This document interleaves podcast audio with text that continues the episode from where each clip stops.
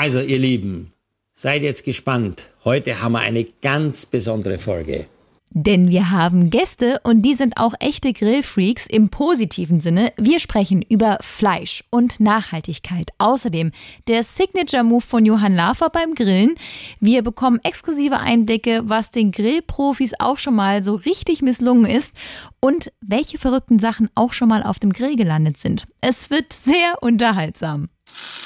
Grillen wie ein Promi-Koch mit Johann Lafer. Und mit Rebecca, liebe Rebecca, ich freue mich so sehr und heute haben wir ganz was Besonderes. Wir haben zwei Superstars, zwei Gäste zugeschaltet yes. aus Hannover, nämlich die Sissel Brothers und da ist der Julian und der Hannes und ich bin so glücklich, dass wir den ultimativen Podcast heute präsentieren dürfen mit absoluten Fachleuten. wir freuen uns sehr, hier sein zu dürfen. Schönen Einen wunderschönen guten Tag. ja, wir freuen uns auch. Die Sizzle Brothers, ihr zwei, ihr seid eigentlich vier bei den Sizzle Brothers, aber wir sind heute mit euch zweien sozusagen verbunden, weil sonst wäre es ein bisschen viel an Leuten, die hier ja. durcheinander sprechen. aber wir freuen uns, dass ihr dabei seid. Ihr seid auch echte Grillprofis und deswegen freuen wir uns heute mit euch über unterschiedlichste Themen sprechen zu können. Die Frage ist auch, äh, Sizzle Brothers zu viert, wahrscheinlich hat jeder Brasser noch einen Brasser, verstehst du? Dann hast du nämlich vier Leute. Ja. Das stimmt. So ist es. Okay. In diese Folge können wir ja mal direkt äh, einsteigen. Ich habe ja schon gesagt, ihr ähm, seid alle absolute Grillprofis, auch besonders was das Thema Fleisch angeht. Ich persönlich darf hier äh, gerne die Fragen stellen, die sich der ein oder andere beim Hören vielleicht stellt, als Vegetarierin und alle so, oh mein Gott.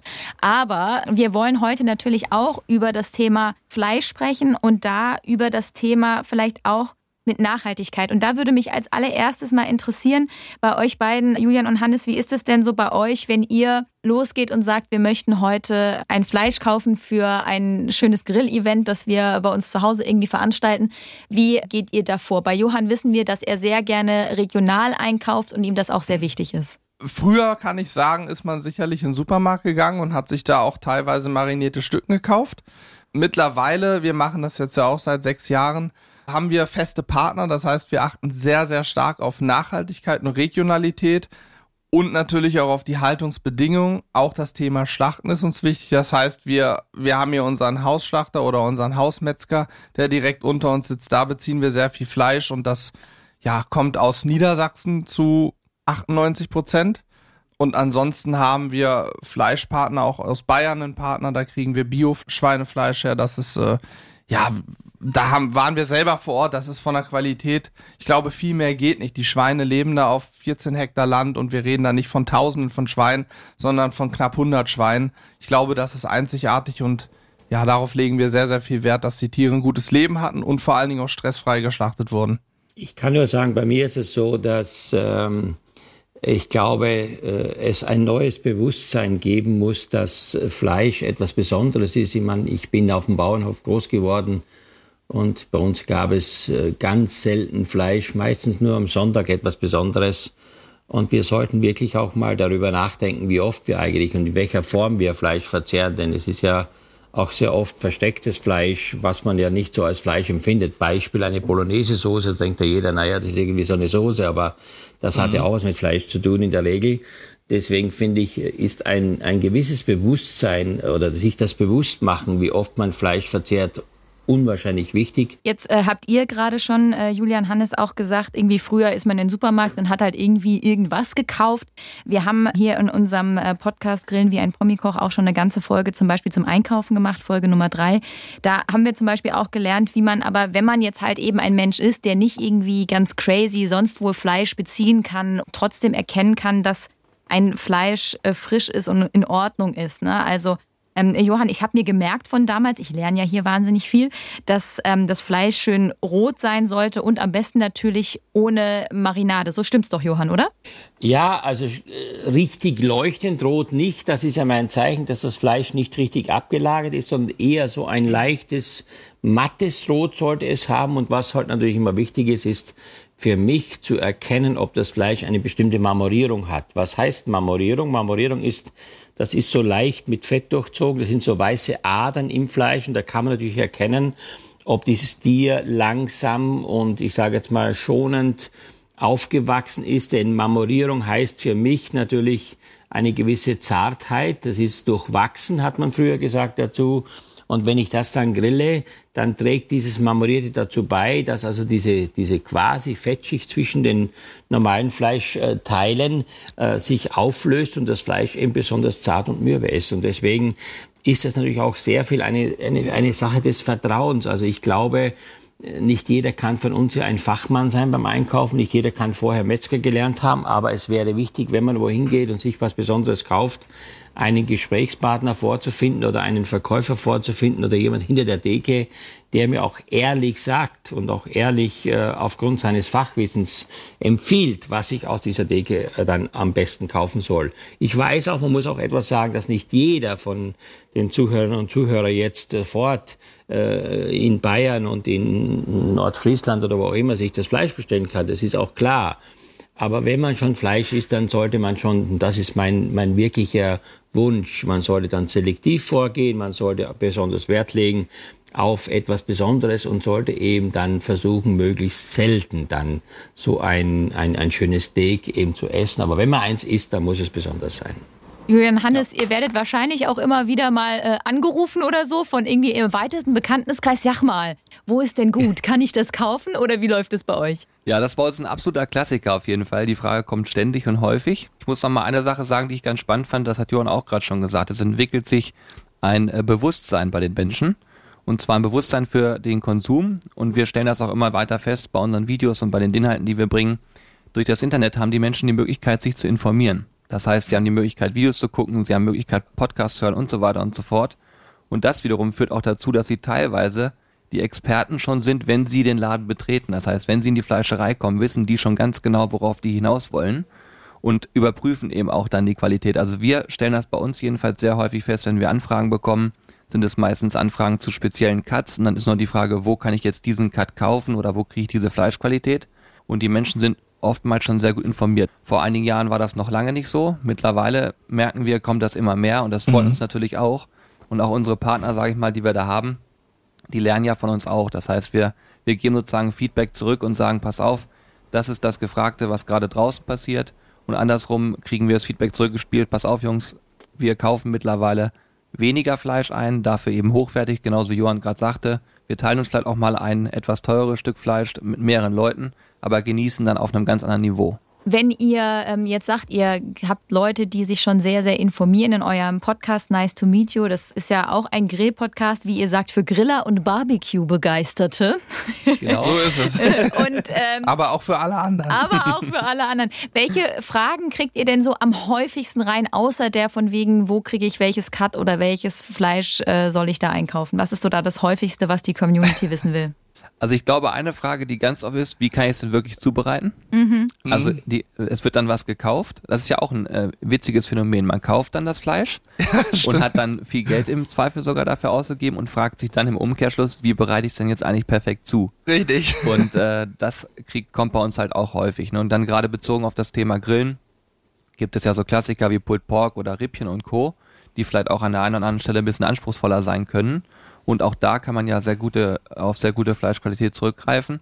Und entsprechend hat man dann auch Angst, sage ich mal, das Stück Fleisch zu verhauen. Und äh, dann ist das sozusagen die Umkehrfrage, die an uns immer gerichtet wird. Jungs, jetzt habe ich es hier liegen, der heilige Gral, aber wie kriege ich das Ding jetzt vernünftig gegart? Da ist dann auch immer ganz gut, wenn man äh, in einem Podcast noch eben einen äh, so großen Promi und Profikoch an der Seite hat, weil dann kann man nämlich bei Johann einfach fragen, wie sieht's denn aus? Wie wäre denn dieses oder jenes gemacht? Das ist das Coole bei uns am Podcast. Wir haben immer so kleine Rezepte noch mit dabei, dass jeder das im Zweifel auch direkt nachkochen kann. Aber, und das habt ihr, glaube ich, auch schon festgestellt, man kriegt auch schnell Hunger.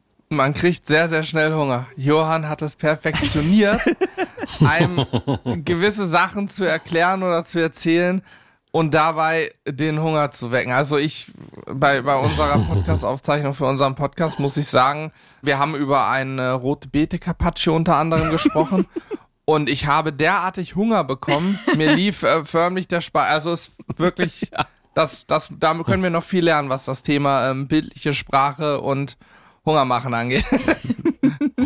das ist ganz, ganz wichtig. Deswegen finde ich es auch ein Podcast, der mit Emotionen versehen ist, nämlich der Podcast, was die Leute ja animieren soll, äh, das möglichst zu Hause zu erleben. Und deswegen machen wir das so. Das ist schon gut so.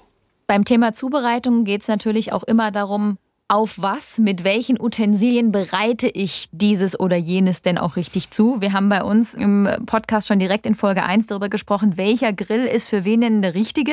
Johann, und du hast damals gesagt, es gibt faktisch keinen Unterschied, was den Geschmack betrifft, zwischen Gas- und Kohlegrill, ne? So war es doch. Ja, also ich persönlich, äh, es gibt ja da zahlreiche Studien darüber. Ähm, es ist zwar so, dass das Umfeld äh, natürlich mehr riecht, wenn man die Kohle anzündet, dann weiß man schon, der Nachbar oder wer auch immer äh, grillt jetzt, aber ich glaube, der Geschmack oder beziehungsweise dieses Aroma des Rauches überträgt sich nicht auf das Fleisch. Also ich persönlich, wie gesagt, ich zweifle selber immer noch dran, ich kann es auch kaum glauben, weil man effizient den Eindruck hat, dass Holzkohle mehr Abenteuer und mehr Grillen als solches ist, aber man sagt oder zahlreiche Studien beweisen offensichtlich, dass es da, wenn es um die Geschmacksübertragung gibt, dessen, mit was man grillt, dass es da keinen Unterschied gibt. Ich meine, Julian Hannes, was sagt ihr dazu? Also da können wir nur in die Hände klatschen und sagen, danke, dass du es aussprichst. wir, wir, wir predigen es schon äh, seit Ewigkeiten, weil die, das Thema Hitze ist ja prinzipiell geschmacksneutral.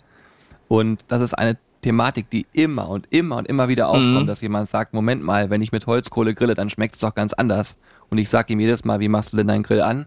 Die Antwort kommt mit Spiritus. Ich sage genau, deswegen oh. schmeckt es auch anders. Nein, Richtig. deswegen schmeckt es nämlich schlechter. ja. ja, das ist der häufigste Fehler, das falsche Anzünden des Grills, sage ich mal, was dazu führt, dass vielleicht da irgendwie Gerüche entstehen und äh, mhm. Dinge passieren, die dann anders schmecken können oder mit Bier ablöschen ist auch so Feuchte Kohle ist auch so ein Thema, ne? Wenn die nicht richtig gelagert wird feuchte Briketts, feuchte Holzkohle. Natürlich qualmt die dann, die raucht dann nicht, die qualmt. Und dieser Qualm setzt sich sicherlich auch am Fleisch ab. Aber ob das nun ein besserer Geschmack ist, ich würde sagen, nein, mir schmeckt das andere besser. Aber für viele ist das der Holzkohlegeschmack. Ne? Dieses, ja, mit Spiritus gefeuert, die Ausgasung, irgendwie ein bisschen Qualm da dran oder auch dieses Bier ablöschen, Asche am Fleisch und feuchtig. Also das ist für viele einfach so. Es gibt auch Leute, die sagen, gegrilltes Fleisch muss schwarz werden und nicht braun. Also wir haben schon Leute gehabt, die gesagt haben, das ist doch nicht gegrillt, das ist ja nur braun. Beim Grill muss doch was Schwarzes runterkommen. Also das haben wir auch schon gehört, Aber wirklich, Jungs, ist kein Scherz. Jungs, sagt ihr doch mal bitte, wie, wie aus eurer Sicht, jetzt nehmen wir, bleiben wir beim Holzkohlegrill, beim Gaskohl, glaube ich, weiß jeder, wie das geht wie ja. man optimalerweise ja so einen Grill anzündet. Da gibt es ja so viele unterschiedliche Hilfsmaterialien oder jeder hat so seine eigene Technik. Aber wenn ihr sagen würdet jetzt für euch aufgrund eurer Erfahrung, was ist die ultimative Methode, um den Grill perfekt anzuzünden? Also wir haben es ja gerade gesagt, ne, Spiritus, wunderbar. ja, genau. Cut, cut, cut. Nein, also die absolut die wirklich beste Methode ist, ähm, dass man einen Anzündkamin verwendet, denke ich. Ähm, das kennen wahrscheinlich auch mittlerweile sehr viele, weil sie gerade wenn sie sich einen Holzkohlegrill kaufen, kriegen sie oft auch den Anzündkamin gleich dabei. Und damit kann man Holzkohle und auch Briketts sehr effektiv entzünden. Heißt, man hat einen Kamineffekt, man legt ein Feuerchen unter diesen Kamin. Am besten immer mit Holzwolle arbeiten. Also wenn man den nicht hat, den Anzündkamin, und dann trotzdem deinen Grill entzünden will, äh, empfehlen wir immer Holzwolle und dann ist das eigentlich auch eine ganz einfach gemachte Sache. Aber der Anzündkamin ermöglicht eben effizient, schnell zum Ergebnis zu kommen. Und das hat auch den großen Vorteil, dass der Holzkohlegrill im Zweifel gar nicht mal mehr so lange Vorheizphasen braucht. Weil sonst sagt man ja immer, der Gasgrill ist ruckzuck an und läuft. Das mag auch so sein, der ist auch sicherlich etwas schneller. Aber der Holzkohlegrill dank Anzündkamin ist doch auch sehr schnell einsatzbereit, muss man sagen. Ja, und man muss auch dazu sagen, dass durch diesen Anzündkamin natürlich auch äh, im Umgang mit der Kohle viele Vorteile hat, weil man a man hat ein Gefäß, das man dann relativ einfach umkippen kann, in den Grill schütten kann. Man kann die Kohle damit auch verteilen. Und es ist ja auch eine Frage der Sicherheit. Das, das ist auch vielleicht noch ein Punkt, der, der wichtig ist. Und Holzkohle nochmal vielleicht für alle, die jetzt sagen, wo kriege ich die her? Also alle, die einen Kamin zu Hause haben, ich glaube, die kennen das im Winter, wenn man den Kamin anzündet, gibt es ja solche Holzkohle, Holzwolle, Knäuel. Also die finde ich großartig. Oder Paraffinwachs geht eigentlich auch, oder? Mm, man, man kann Paraffinwachs nutzen. Allerdings ist, wenn man diese reinen Paraffinwürfel nimmt, haben wir die Erfahrung gemacht, riecht es A unangenehm beim Entzünden und äh, B setzt sich so ein Stück weit auch was an der Kohle ab. Und wir wollen ja eigentlich eine Kohle auch, bevor wir sie benutzen, durcherhitzen, um sämtliche Gase, die in der Kohle so sind, ausgasen zu lassen. Gerade bei Briketts im Übrigen ist das wichtig, die ja mhm. nicht einfach nur ein genau. Baum, der verkohlt wurde, sind, sondern eben verpresste Kohle ist. Und da wird mit, äh, mit Bindemitteln gearbeitet. Und da ist es eben wichtig, dass die durcherhitzt wird und alles, was da so an Gasen drin ist, ausgasen kann. Und deswegen würden wir auch keine Paraffinwürfel nehmen, wo wir wieder irgendwelche, ich meine, gut, das ist Kerzenwachs, aber irgendwelche Stoffe wieder ranbringen. Wir nehmen eigentlich ausschließlich diese Holzwolle, da ist auch ein bisschen Paraffin dran, aber eben nicht viel. Oder was es auch gibt, das sind so Ökoanzünder, das sind im Prinzip Abfälle aus äh, Sägewerken, also Holzspäne, die verpresst werden. Da ist auch wieder ein bisschen Paraffin drin, damit es hält, aber eben nicht diese rein weißen Würfel, diese rein, ja, ich sage immer, Chemiecoin ist sicherlich nicht die größte Chemie, aber wir würden da auf die Ökoprodukte zurückgreifen, die einfach fast nur Holz sind. Das macht aus unserer Sicht am meisten Sinn. Und schon sind wir drin, mittendrin in der Grilltechnik im Prinzip. Ich habe mich gefragt, was ist denn so vielleicht bei jedem Einzelnen von euch der jeweils Signature Move beim Grillen? Also sowas, wo ihr sagt, dafür bin ich am Ende bekannt dafür, wenn ich am Grill stehe. Julian, fang du doch mal an. Na super, jetzt werde ich noch ins kalte Wasser ja. reingeschmissen. Signature Move, schwierig. Und los! Also ich kombiniere sehr gerne Getränke zum Grillen. Aha. ähm, ähm, aber beim Signature Move, wenn man das vielleicht so runterbrechen will, was mir persönlich immer eine riesige Freude macht, ist alles, was ähm, Langzeitgarn angeht. Einfach aus dem Grund, weil es Spaß macht, da auch noch ein bisschen rumzuregulieren, ein bisschen auszuprobieren. Man kann viel mit Aromen arbeiten ähm, auch gerade was das Thema Rauch angeht. Also wir haben ja vorhin kurz drüber gesprochen, dass äh, Holzkohle und Gasgrill sich nicht großartig unterscheiden. Interessant wird's aber dann, wenn Smoker zum Einsatz kommt und wenn wir mit Raucharomen arbeiten. Da ergeben sich extrem spannende Geschmäcker, sage ich einfach mal. Und mein Signature Move ist dann das Thema Rippchen, würde ich sagen. Mache ich sehr, sehr gerne. Wähle die auch sehr fein nach Hand aus und gucke genau, was mhm. ich da mhm. eingekauft habe. Und dann wären die auch sehr lecker. Ihr seid herzlich eingeladen, die mal zu probieren.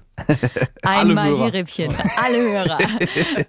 dann haben wir also einmal den äh, Rippchen-Profi Julian. Johann, dann mach du doch mal weiter. Was ist so dein Signature-Move am Grill? Ja, ich habe ja mittlerweile entdeckt, dass man in Salzkrusten hervorragend äh, grillen kann. Das mm. wird jetzt für mm. viele wahrscheinlich etwas sein, was äh, nicht so sehr bekannt ist, aber ich erkläre es mal ganz kurz. Man nimmt einfach ein preiswertes Meersalz. Das gibt's in so Kilosäcken zu kaufen. Das mischt man mit ein bisschen Eiweiß, also flüssiges Eiweiß, also nicht geschlagen, sondern flüssiges Eiweiß und ein bisschen Mehl oder Wasser. Und dann backt man einfach so einen Fisch, zum Beispiel eine Forelle oder einen anderen äh, Salzwasserfisch ein, komplett in dieses Salz, umhüllt das komplett, kann den Fisch in der Mitte mit Zitrone, mit Thymian, Rosmarin füllen und ein bisschen auch noch ein paar, ein paar äh, sagen wir, Zitronenscheiben reinmachen. Dann wird das eingewickelt, also wird das komplett eingedeckt mit dem Salz, dann wird die Salzkruste, dann kommt es also auf den Grill und da wird ja diese Salzkruste fest das ist dann indirekt. Man darf also nicht das direkt auf die Glut stellen, damit unten drunter das Salz dann quasi verbrennt, sondern man macht die Flamme links und rechts ein und stellt in die Mitte diese Wanne mit dem Fisch und dem Salz und lässt es dann circa 45 Minuten so bei 180 Grad auf dem Grill. Und dann kann man also diese Salzkruste mit so einem Hämmerchen oder mit einem Gegenstand abklopfen und dann kommt der Fisch in der Mitte raus. Und das ist ein Phänomen, weil das Salz lässt also zu, dass man von außen die Hitze reinbekommt, aber man bekommt nichts von innen nach draußen. Und das heißt, dieser Fisch gart in ihm, ihm quasi im eigenen Aroma. Es ist ein einzigartig tolles Essen. Dann diese Fischfilets runterlösen, ein paar Tropfen Olivenöl drauf, ein bisschen Limonensaft und dann dazu irgendwas. Das ist einfach so ein gesundes, tolles Essen. Also ich kann das nur empfehlen. Und dadurch habe ich natürlich dieses Naturbelassene. Ich habe hier etwas, was, was, was also wirklich so feinsinnig auch schmeckt, weil eben der Fisch mit keiner Glut beziehungsweise auch mit keinem heißen Feuer in Berührung kommt. Also Johann, kannst du das bitte sein lassen? das, was wir vorhin besprochen haben. Alle haben wieder Hunger.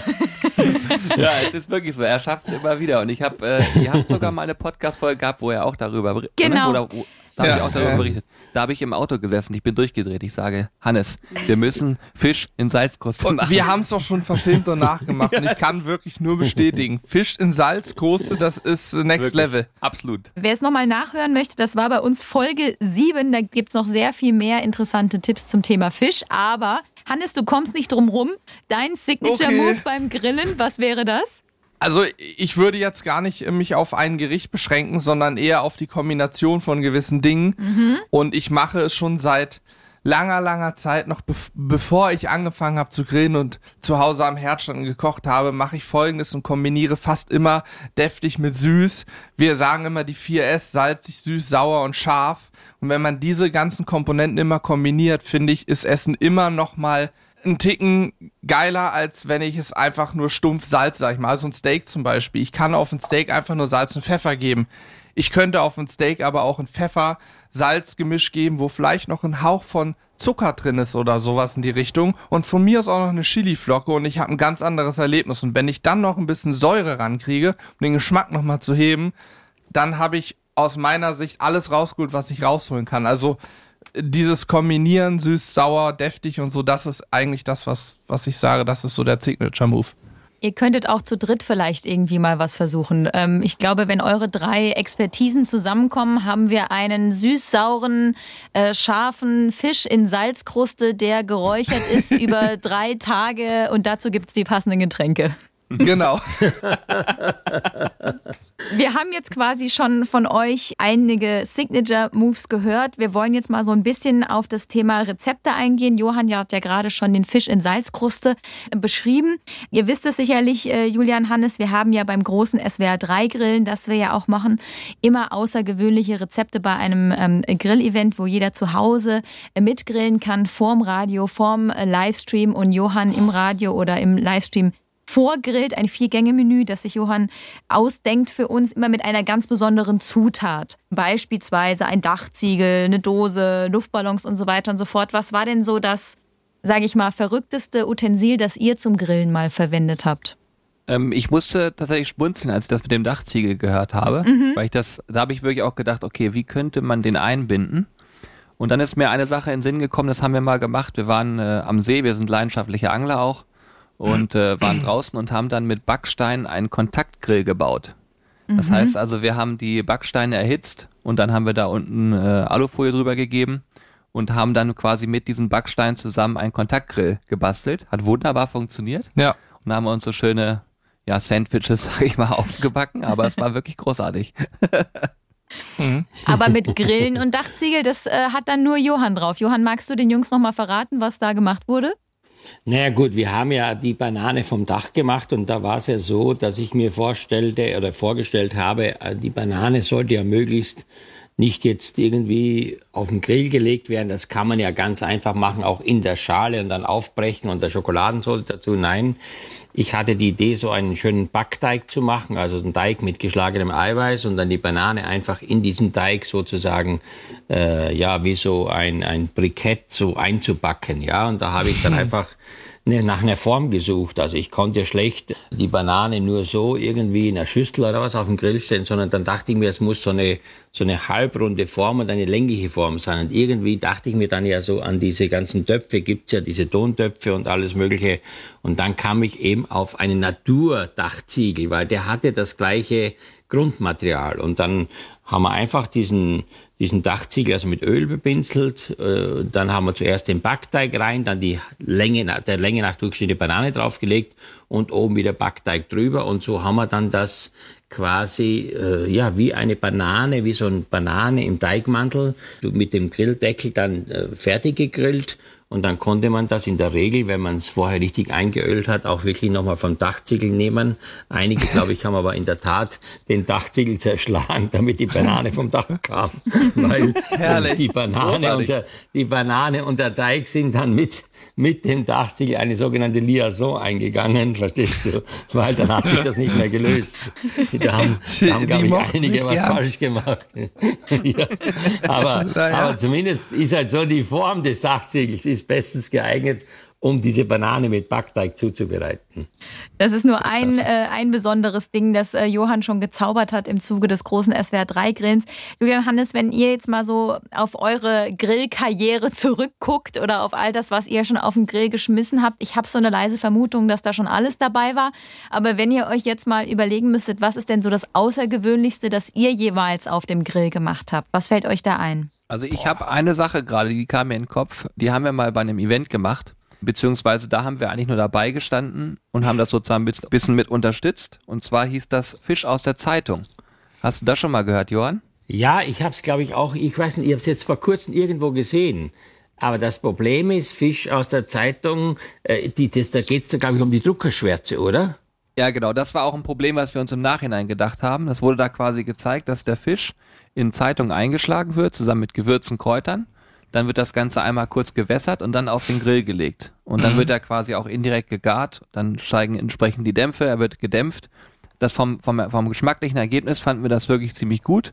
Aber die Zeitung, das war noch ein Problem. Da müsste man also noch ein bisschen umgehen. Ich glaube, da ist dann die Salzkruste die bessere Wahl. Aber das war auf jeden Fall etwas, ja, ja. was so ein bisschen abgespaceter war. Ich hätte auch noch ein ganz abgespacedes Thema. Wir haben schon vor Jahren uns überlegt, ey, was wir nicht probiert haben, können wir auch nicht beurteilen und haben uns Heuschrecken, Mehlwürmer und Buffalo-Würmer bestellt. Die kann man also bestellen, die sind dann ja schockgefrostet irgendwie.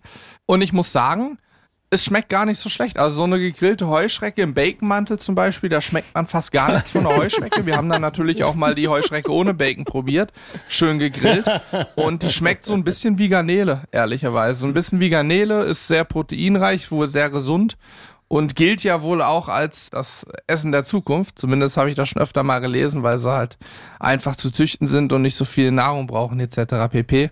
Auch Mehlwürmer schmecken echt nicht schlecht. Es gibt mittlerweile Nudeln aus Mehlwürmer. Auch das kann man, also Nudeln aus Mehlwurmteig, die kann man gut essen. Buffalo-Würmer war nicht so unser Fall. Aber wir haben auch eine Pizza gemacht, ne? Wir haben eine Pizza mit Heuschrecken, Buffalo und Mehlwürmern gemacht. Also, also ihr wolltet es ja wissen, was ja, abgespaced Das kann man auch essen. Man muss sich nur mal drauf einlassen.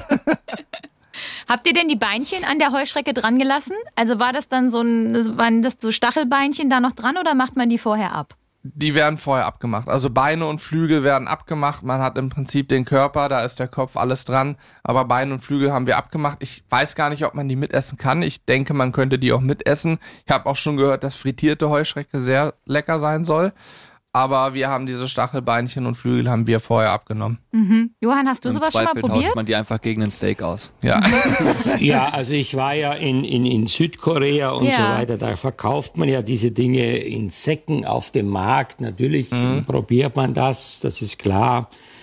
Aber es ist natürlich eine Frage der, der Kultur. Ich glaube, wir sind eher Menschen, die heute mit anderen Dingen aufgewachsen sind. Klar, es wird irgendwann mal Situationen geben, wo die Notwendigkeit kommen wird, dass man sich auch mit solchen Dingen beschäftigt. Aber es ist einfach eine Frage des Grundgeschmacks. Ich glaube, das, daran muss man sich erstmal gewöhnen. Aber das ist halt einfach auch eine Frage der Vorurteile. Ich meine, es gibt viele Menschen, die essen auch Dinge, wo wir sagen, wir essen es nicht und umgekehrt sagen die dann, das würden wir auch nicht essen. Beispiel Käse. Die Chinesen äh, essen nicht gerne Käse, aber bei uns ist Käse was ganz Besonderes, ja. Mhm. Und Käse hat ja bei weitem nichts mit Heuschrecken zu tun. Also da muss man einfach auch gewisse, man muss fair sein. Also da gibt's eben andere Länder, andere Sitten. Das ist ganz normal. Jetzt haben wir darüber gesprochen, was für außergewöhnliche und kuriose Sachen da äh, schon mal so auf dem Grill drauf waren. Johann, aber du hast noch nicht so richtig gesagt, was du sagen würdest in deiner langen Karriere, was war so das Außergewöhnlichste, was du auf den Grill geschmissen hast? Abgesehen vom Dachziegel. Ganz ehrlich jetzt, mir fällt spontan nichts ein, wo ich sagen würde, ja, das ist irgendwas, was, was, was abnormal oder absurd wäre. Ich, ich würde es jetzt gerne sagen, also ich weiß, dass mein Vater mal wir haben ja selbst geschlachtet und hat einmal versucht, das Schweineschwänzchen zu grillen, also das Schwänzchen vom Schwein. Uh. Und der Schuss ging komplett nach hinten los, weil A, mhm. ist da erstmal nichts dran, also nichts dran, außer außen so ein bisschen Haut, in der Mitte ist ja nur Knorpel. Und zum anderen, also wie länger das drauf war, desto kleiner wurde das und desto zäher wurde das ganze Teil. Ich glaube, das muss man ewig lange kochen, damit es also weich ist. Oder man hat früher, glaube ich, sogar eine Suppe davon gemacht. Aber ich selber habe wirklich, und ich muss jetzt ganz ehrlich zu mir sein, noch nichts versucht. Doch, ich habe gesehen, wie man in, in Asien manchmal so äh, lebende Langusten oder, oder irgendwelche Meeresgetiere da versucht hat, auf dem Grill dann äh, zuzubereiten. Das hat mir auch nicht gefallen, weil ich da andere Vorstellungen habe, wie man mit Tieren umgeht. Aber ich selber als Mensch hier in Deutschland habe noch nichts gegrillt, wo ich sagen würde, das wäre jetzt absurd oder wäre ganz komisch. Ich glaube, Johann, bei dir ist es wahrscheinlich auch ein bisschen so. Man könnte dir alles hinstellen und du machst am Ende was draus, was dann gar nicht mehr absurd ist, weil du es so geschickt kombinierst, dass dann ein gutes Gericht bei rauskommt. Das wäre jetzt mal so meine leise Vermutung an der Stelle. Ja, ich meine, weißt du, ich, ich finde, da sind wir bei einem sehr wichtigen Thema. Lebensmittelverschwendung oder äh, zu gut für die Tonne oder Abfall oder überhaupt irgendwelche Dinge vorher zu besorgen, um sie nachher wegzuschmeißen, das hasse ich mittlerweile, weil ich einfach ein Mensch bin, der weiß, dass es äh, für die Zukunft der nächsten Jahrtausende geht und da muss man mit den Ressourcen der Natur so umgehen, dass wir einfach jetzt schon für die Zukunft Fürsorge oder Vorsorge treffen.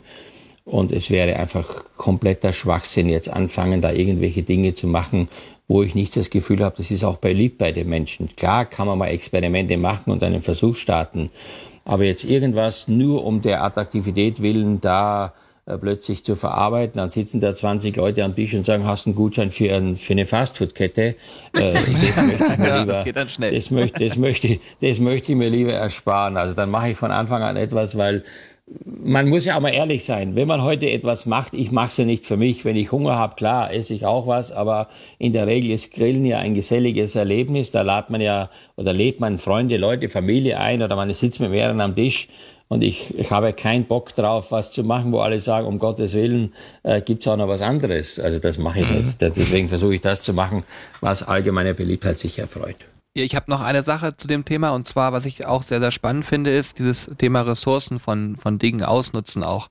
Äh, dieser Ansatz from nose to tail setzt sich ja auch immer mehr durch, auch sag ich mal bei einem Menschen, der sagt, ja, ich habe, ich beschäftige mich jetzt gerade erst mit dem Thema Grillen und gerade mit dem Thema Ernährung etwas intensiver, dass man eben auch Tiere ganzheitlich betrachtet und auch wirklich ganzheitlich nutzen kann. Und ich finde, das ist auch extrem spannend, gerade in der Hinsicht, weil es eben jetzt dazu kommt, dass Menschen nicht einfach nur Rückenteile bestellen und die Premium-Cuts nehmen, sondern auch sagen, ja, mich interessiert auch die Schulter, mich interessiert vielleicht auch, wie Johann gerade schon sagte, vielleicht auch das Ringelschwänzchen, was man für die Suppe noch nutzen kann oder die Ohren oder was auch immer. Es gibt ja Dinge, die man irgendwo noch einkochen kann. Und wir haben es auch jetzt erlebt, dass es auch normal ist, du kannst zum Metzger gehen und sagen, ich brauche noch Knochen. Und es gibt Menschen, die bestellen die ganz normal und nutzen die eben auch noch. Und das ist zum Beispiel auch ein Thema, was in meinen Augen extrem wichtig wird, dass man eben Tiere ganzheitlich betrachtet und nicht nur für irgendetwas ausschlachtet, sondern wirklich auch komplett verwendet. Und wenn man das macht, ergeben sich da auch geschmacklich extrem spannende Dinge. Wenn wir übers Grillen reden, wenn wir über Dinge reden, die man fürs Grillen braucht, wenn wir über Experimente reden, dann fragen sich wahrscheinlich jetzt auch viele, die diesen äh, Podcast hören, ja gut, jetzt sitzen da drei Menschen, die sich mit dem Thema Grillen richtig gut auskennen. Ist bei denen denn vielleicht auch schon mal was schiefgegangen? Weil es gibt ja den einen oder anderen, der sagt dann, okay, ich probiere was, dann geht's aber völlig daneben. Deswegen die Frage an euch, vielleicht ähm, Julian Hannes, ihr zuerst, welche Lebensmittel oder welche Gerichte habt ihr schon mal auf dem Grill ausprobiert, aber es hat dann überhaupt nicht funktioniert? Sollen wir uns jetzt outen? ja, bitte. Also es gibt, es, es gibt eine Geschichte, ist schon einige Jahre her, 2015 meine ich war es, da haben wir ja so gerade angefangen gehabt und da kam ein Freund von uns aus Argentinien wieder und sagte, ey Jungs, ihr müsst ein Rezept verfilmen. Das ist in Argentinien, heißt er wohl der Burger der armen Leute. Also das ist so ein ganz gängiger Burger mit günstigen Zutaten und wir haben gesagt, jawohl, den wollen wir machen.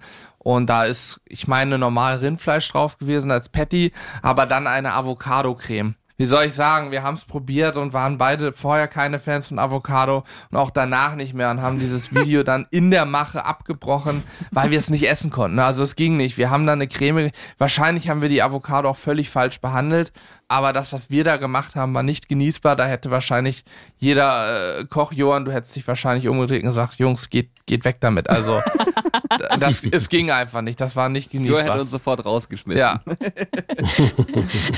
Johann, hast du vielleicht jetzt einen Tipp für die Jungs, wie ihnen die Avocado-Creme hätte besser gelingen können? Also ich muss euch ganz ehrlich sagen, zum Beispiel gerade wenn es äh, hoffentlich mal wieder ordentlich warm wird, dann ist für mich eines der großen Klassiker und eine der schönsten Gerichte ist für mich zum Beispiel eine Avocado, die man halbiert mit etwas äh, Zitronensaft beträufelt und auf dem Grill legt mit der Schnittfläche. Da schön angrillen, damit ihr also so einen leicht, äh, sagen wir, nicht brandigen, aber so einen aromatischen Geschmack bekommt durch dieses, durch diesen, durch diese Hitze. Und dann separat tut man etwas äh, Wassermelone mit Sojasauce und braunen Zucker einreiben und dann grillen. Und dann hackt man diese Wassermelone, wenn sie gegrillt ist, in ganz kleine Würfel lässt das Ganze durch ein Sieb abtropfen und dann macht man noch ein bisschen Koriander dazu, ein bisschen Olivenöl, Chili, Salz und Pfeffer und dann füllt man diese halb gegrillte Avocado mit diesem Wassermelonen-Tatar, ja? Mhm. Und das dann essen, das dann essen, dazu ein schönes, auch leicht angegrilltes Weißbrot. Ich finde, das ist im Sommer ein absoluter Traum. Ich weiß, dass Avocado polarisieren, weil sie in sich sehr wenig Eigengeschmack haben aber man muss eben dann diese Avocadofrucht kombinieren mit Zutaten, die intensiv sind und Kräuter zum Beispiel oder auch mit intensiven Gewürzen, das, das ist okay. Also ich kann nur sagen, äh, ich empfehle das, gerade auch wenn man im Sommer äh, nicht so schwere Dinge essen möchte, die auch sehr leicht zu verdauen sind, dann ist das eines der gelungenen Gerichte. So, mhm. Hunger? So nämlich. ja, ja jetzt klingt gut. Schuh draus. Johann, du kommst aber heute auch nicht drum rum, ne? So ein Fail, der dir mal äh, passiert ist auf ja. dem Grill. Erinnerst du dich an was, was du äh, teilen kannst mit der Podcast-Community? Sehr gerne. Und zwar eines meiner größten Niederlagen war, äh, ein, großer, ein großer Grillhersteller hat in Frankfurt auf der Buchmesse vor vier oder fünf Jahren das also gefeiert auf, der, auf dem Freiplatz mit einer Show mit dem amerikanischen Grillmeister. Und ich hatte dann die Aufgabe mit ihm zusammen, weil ich ja sozusagen der deutsche Kontrabart war von ihm und hatte die Aufgabe mit ihm da eine Grillshow zu machen. Und jetzt habe ich mir gedacht, naja, wie kannst du diesen Papst aus Amerika, für den Grillen alles bedeutet, äh, einfach übertrumpfen? Und dann habe ich gesagt, jetzt kaufst du mal das beste Fleisch, was du kriegen kannst, richtig schön marmoriert und durchwachsen. Und ich habe dann also diese, diese Steaks da, also diese voll, weil es waren ja ungefähr 500 Zuschauer im Umfeld, die da zugeschaut haben, auf dem Grill drauf getan und habe den Grill natürlich dann schon vorgeheizt und dann hat das Fett angefangen nach unten zu tropfen. Das kennt ja jeder. Ich habe also nicht auf einer Platte, sondern auf den Rost. Und plötzlich brannte dieser Grill dahin lichterloh, komplett, komplett, komplett. Ich kann dir vorstellen, dieses Fleisch, es war es war so mm. heftig, es war so, es war so peinlich, ja. Also da habe ich auch gemerkt, verstehst, das ist einfach manchmal wie verhext, ja. Immer dann, wenn es gut werden soll, dann wird schlecht. Also ich habe mich so im Boden geschämt, aber es ist mir gelungen, mein Fokus dann auf so andere Dinge zu lenken, dass ich nie mehr den Grill aufgemacht habe. Ich habe den so mit dem verbrannten Fleisch ins Auto eingeladen, wie ich den Grill vorher ausgeladen habe. Kein Mensch hat mich gefragt, wo sind die Steaks und kein Mensch hat ein Stück davon gesehen. Das war mein Grill, das war peinlich. Aber das ist ja ich eine hohe mich geschämt. Du, ich habe mich geschämt bis auf die Unterhose, wirklich. So ein Scheiß, echt, kannst du vergessen, du. Also nie mehr, ich schwöre das, vergiss es. Ich glaube, da sind sehr viele, die äh, diesen Podcast hören, jetzt etwas erleichtert, dass auch den wahren Grillprofis mal ein bisschen was schief geht. Zum Abschluss dieses Podcasts würde ich gerne mit euch noch so ein kurzes Ding machen und zwar möchte ich gerne, dass jeder von euch einen Satz vervollständigt. Das ist immer der gleiche Satzanfang, aber äh, ihr könntet ihn vervollständigen als oh Gott, oh Gott. Äh, die Grillexperten. es wird jetzt ganz kompliziert. Wir gehen zurück ins 18. Jahrhundert und ich oh, möchte wissen, wie äh, der Satz des großen Theoretikers, ihr kennt ihn sicher, Emanuel Habamus Oreus Quack von Klar, Leutnant. Ja. Der das hat der ja mit mal, der Brille, ne? Ja, ja, genau, der, der mit der Brille. Brille und der hat ja mal gesagt, nein, ich möchte von euch eigentlich wissen, und diesmal darf Hannes anfangen, Grillen ist für mich. Grillen ist für mich Hobby, Beruf und Leidenschaft. So, das klingt doch schon mal gut. Julian, wie sieht's bei dir aus? Grillen ist für mich eine sehr gute Zeit mit Freunden zu verbringen. Und Johann, Grillen ist für mich meine große Leidenschaft, mit Freunden ein gutes Ergebnis zu teilen. Ah, oh, sehr schön. Wahnsinn. Das war fast romantisch alles zusammen, würde ich sagen. Ja. ich glaube, mit diesen Worten können wir die Menschen entlassen, mit diesen vielen schönen, äh, informativen äh, Dingen und Tipps, die ihr äh, gegeben habt in äh, diesem Podcast. Hannes Julian von den Sizzle Brothers, vielen lieben Dank, dass ihr heute unsere Gäste wart in unserem Podcast. Herzlichen Dank, dass wir da sein durften, dass wir in diesem Podcast auftreten durften. Bis zum nächsten Mal. Ja, Rebecca, Ciao. eine Frage habe ich noch zum so? Schluss. Ja, ja. Äh, könntest du uns heute mal sagen, was in deiner Handtasche ist, weil jetzt ja noch zwei Männer dabei sind?